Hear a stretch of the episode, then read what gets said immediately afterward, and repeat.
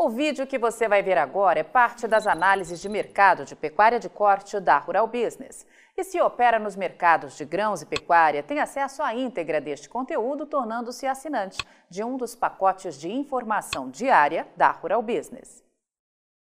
Você viu isso por aí?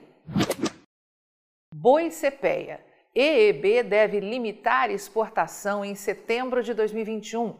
Liquidez é baixa no mercado interno.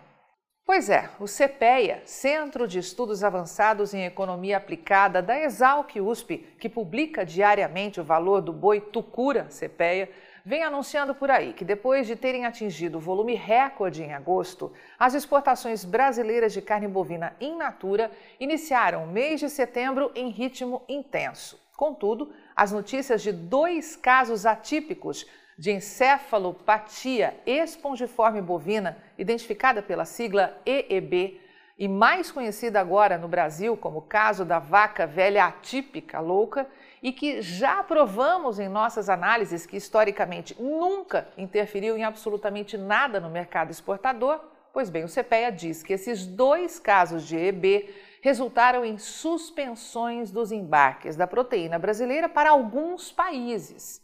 Peraí, para tudo. Alguns países, CPEA? Que conversa fiada é essa? Nenhum país proibiu nada, a não ser a China, por conta de um protocolo retrógrado que eles insistem em praticar com objetivos explícitos de pressionar negativamente o mercado, já que é sabido por todos que uma parcela de vacas velhas está sujeita a apresentar esse tipo de problema neurológico. Além disso, a identificação de casos de EEB é tratada hoje no mercado internacional, a não ser, é claro, pelos oportunistas chineses, como sinônimo de uma inspeção animal de excelente qualidade. Mas, como o CPEA continua dando gás para essa conversinha fiada, queremos levantar uma questão aqui. Quem é o estagiário nível zero que vem redigindo posições de mercado como essas, publicadas por vocês aí no CPEA? Como diz o texto, é claro que o mercado externo é muito importante para a cadeia pecuária nacional como um todo. Mas vocês precisam entender que o que forma preço do boi e da vaca gorda no Brasil é o nível de estoque de animais. E a conta é bem simples. Se tem muito estoque, não tem preço.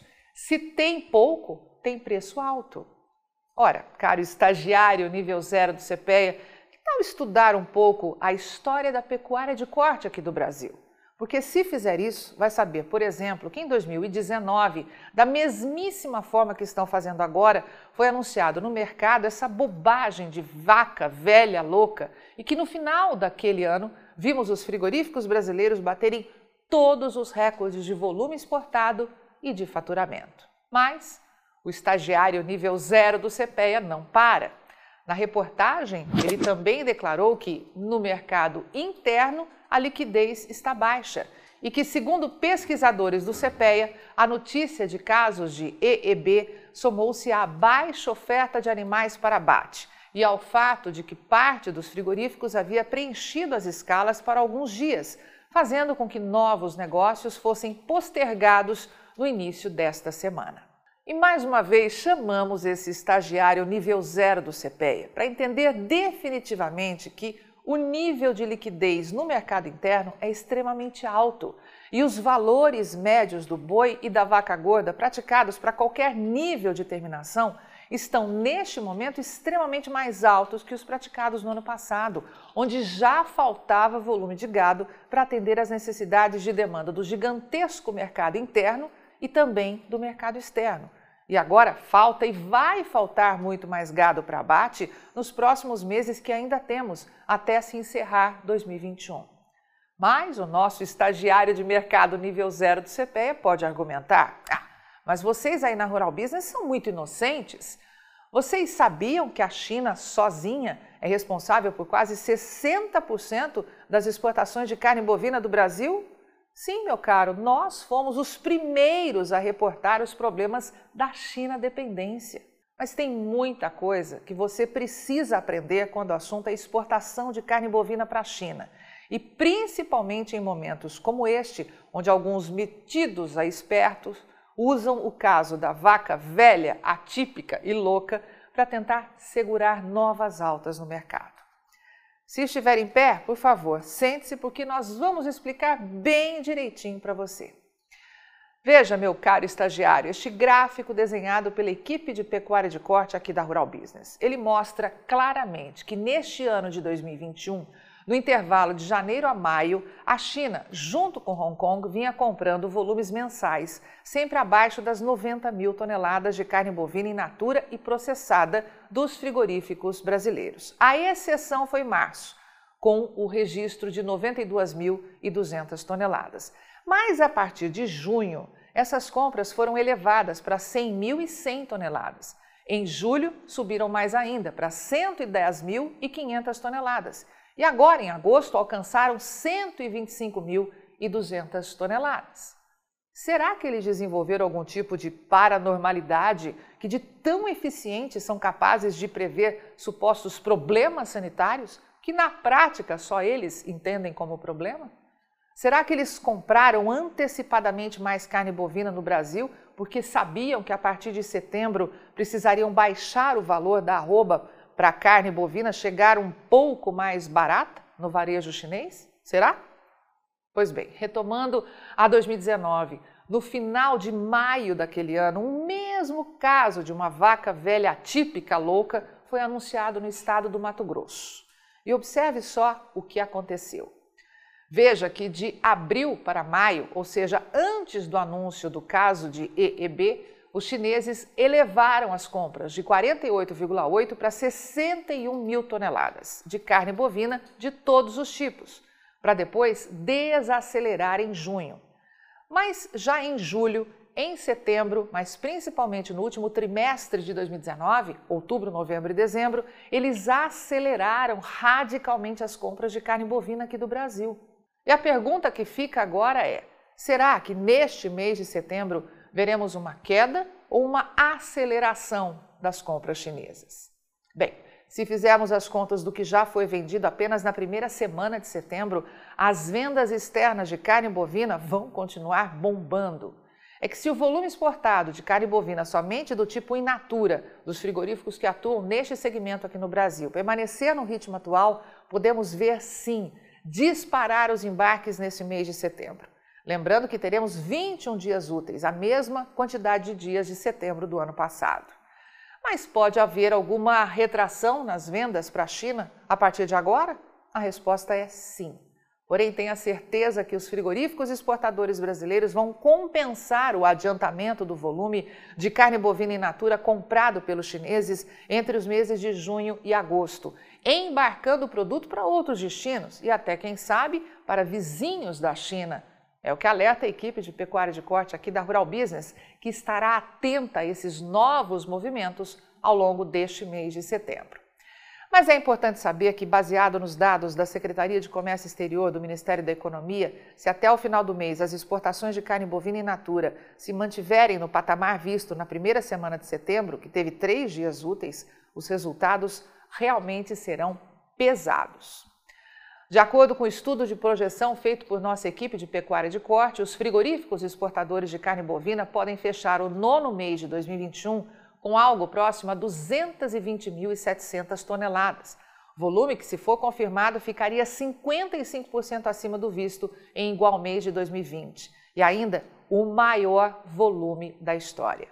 Quanto ao faturamento, essas vendas poderiam render aos frigoríficos exportadores recorde de receita, 1 bilhão e 280 milhões de dólares, 120% a mais que o faturado um ano antes. E caso o câmbio mantenha a média próxima à realidade atual de R$ 5,189, os frigoríficos exportadores de carne bovina podem faturar apenas com as vendas do tipo in natura algo próximo de 6 bilhões e 670 milhões de reais, quase 112% de aumento em um ano, e que sem dúvida poderá ser um marco histórico.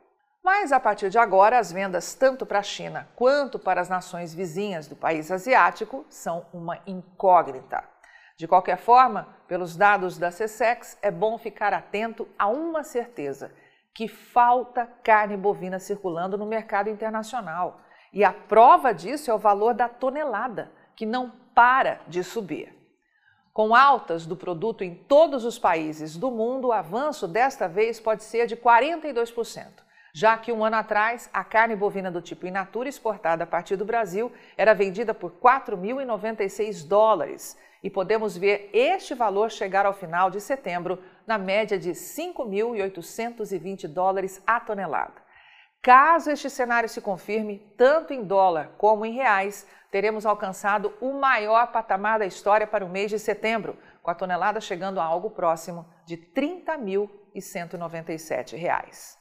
Porém, não descartamos uma queda nas vendas especificamente para os chineses nos próximos dias de setembro. Mas não se emocione caso isso aconteça, porque pode ter certeza de que quando dezembro encerrar, teremos novos recordes de vendas sendo batidos pelos importadores chineses. Né, caro estagiário nível zero do CPEA? É só esperar para ver. E antes de encerrar a nossa análise de mercado desta quinta-feira, 9 de setembro de 2021, sugiro a você que tente outra profissão, viu? Entendemos a sua inocência mercadológica, mas fica a dica. Não se pergunta para grandes frigoríficos como está o mercado, pelo simples fato de que eles vão te contar historinhas e revelar preços longe, muito longe da realidade. Afinal, todo comprador tem como rotina diária acordar, escovar os dentes e, em frente ao espelho, perguntar: o que eu posso fazer hoje para derrubar o mercado do gado gordo? Mas atualmente, diante da radical falta de gado nos campos de pecuária de corte aqui do Brasil, esta pergunta foi substituída e o que se coloca é: o que eu posso fazer hoje para pelo menos cadenciar as novas altas que vêm aí no mercado do gado gordo. Mas o nosso estagiário nível zero do CPEA pode retrucar e dizer que, ah, temos também o problema gravíssimo dos fiscais agropecuários. Então, anote aí, caríssimo estagiário, no ano de 2020, o presidente Jair Bolsonaro assinou um decreto que permite a contratação de veterinários privados para fiscalização de frigoríficos. Antes, pelo menos oficialmente, e é bom frisar muito bem isso, apenas os servidores do Ministério da Agricultura, Pecuária e Abastecimento podiam realizar as auditorias. Portanto, meu caro estagiário, isso é mais uma conversinha fiada para os inocentes mercadológicos consumirem e, evidentemente, perderem muito dinheiro caso embarquem mais essa bobagem.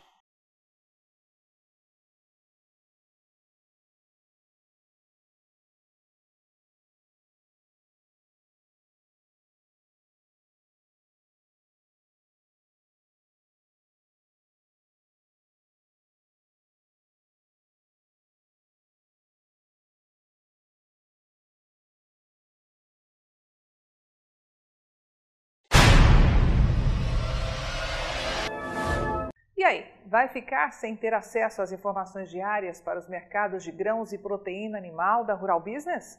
Acesse agora mesmo ruralbusiness.com.br. Pacotes de informação a partir de R$ 9,90 por mês. Rural Business, o amanhã do agronegócio, hoje.